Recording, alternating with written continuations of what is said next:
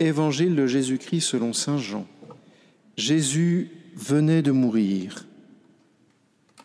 Comme c'était le jour de la préparation, c'est-à-dire le vendredi, il ne fallait pas laisser les corps en croix durant le sabbat. D'autant plus que ce sabbat était le grand jour de la Pâque.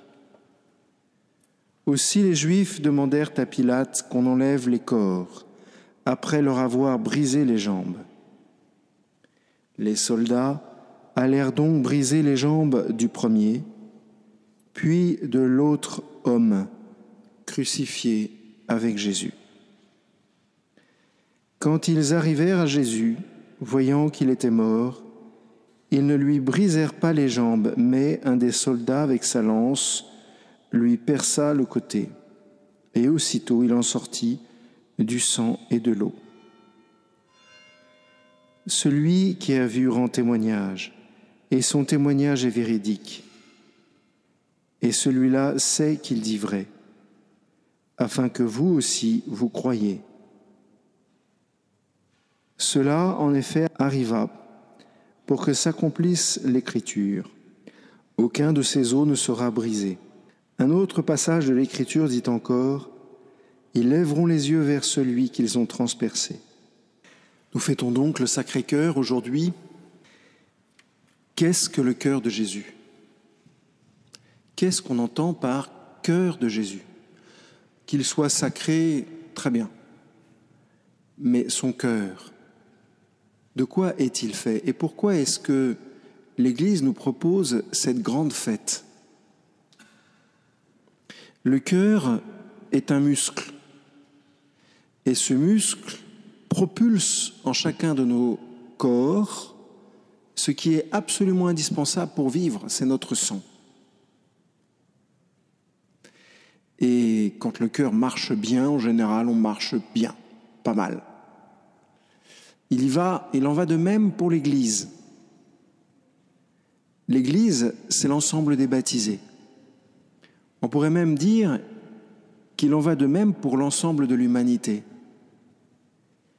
Quand le cœur de cette Église ou quand le cœur de cette humanité fonctionne bien, l'humanité va bien et l'Église va bien.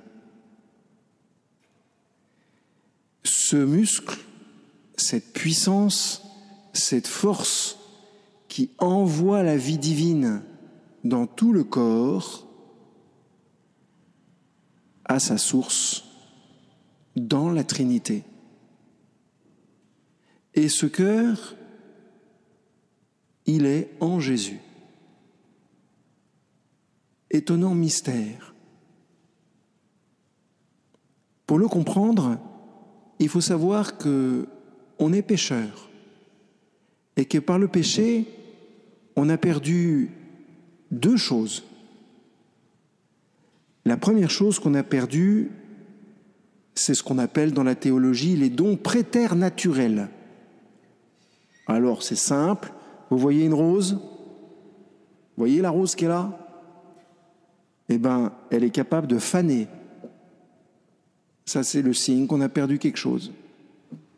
C'est la nature qui a perdu quelque chose. Quand une rose fane, la rose perd quelque chose. C'est le signe qu'elle a perdu la vie, qu'elle est en train de perdre la vie.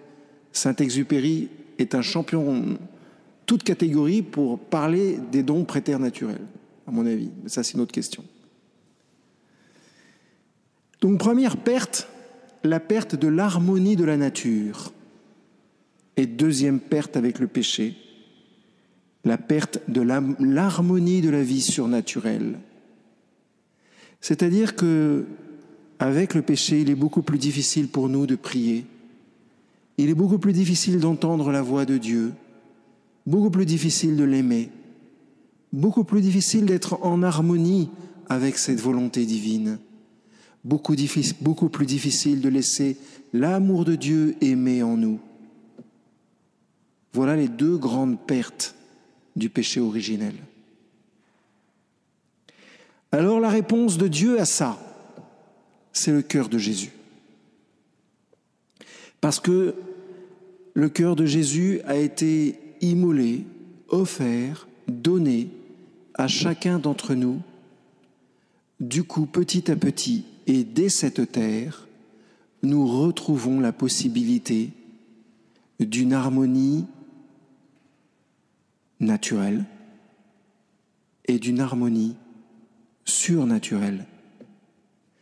Petit à petit, nous comprenons mieux, grâce à ce cœur de Jésus, la cohérence du monde et notre propre cohérence et la cohérence de notre corps et la cohérence du corps des autres.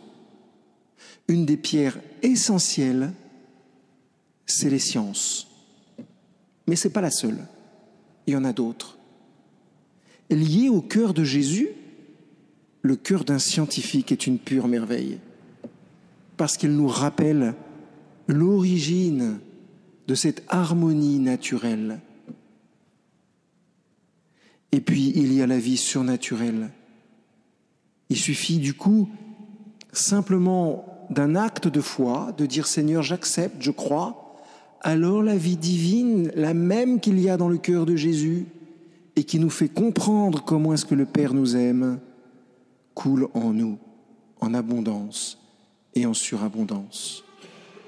Alors vous voyez, chers frères et sœurs, quand le soldat perce le cœur de Jésus, il sort de l'eau et du sang, comme à chaque fois qu'on qu'on perce un cœur dans ces cas-là.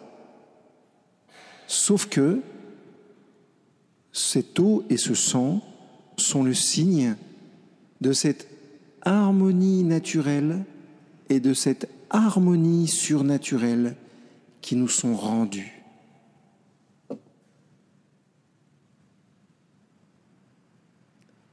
Voilà la merveille du cœur de Jésus.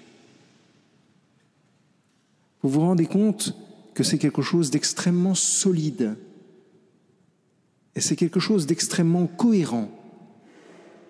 C'est quelque chose d'extrêmement nouveau et quelque chose qui peut nous guérir en très grande profondeur dans tous les aspects de notre être, aussi bien l'aspect naturel que l'aspect surnaturel.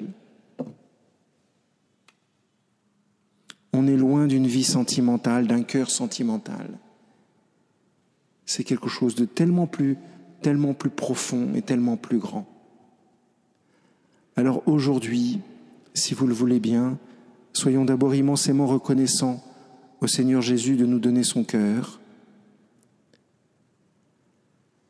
et choisissons d'en vivre. Nous verrons concrètement comment demain, par la fête de l'Immaculée Conception, comment justement la Sainte Vierge va nous aider à en vivre. Amen.